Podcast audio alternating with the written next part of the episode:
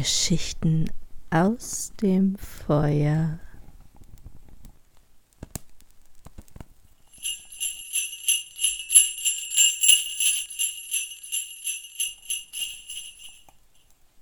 Adventskalender 2021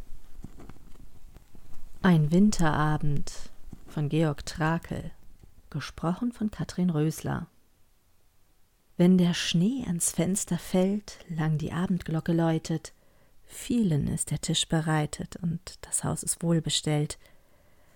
Mancher auf der Wanderschaft kommt ans Tor, auf dunklen Pfaden, golden blüht der Baum der Gnaden aus der Erde kühlem Saft. Wanderer tritt still herein, Schmerz versteinerte die Schwelle, da erglänzt in reiner Helle auf dem Tische Brot und Wein.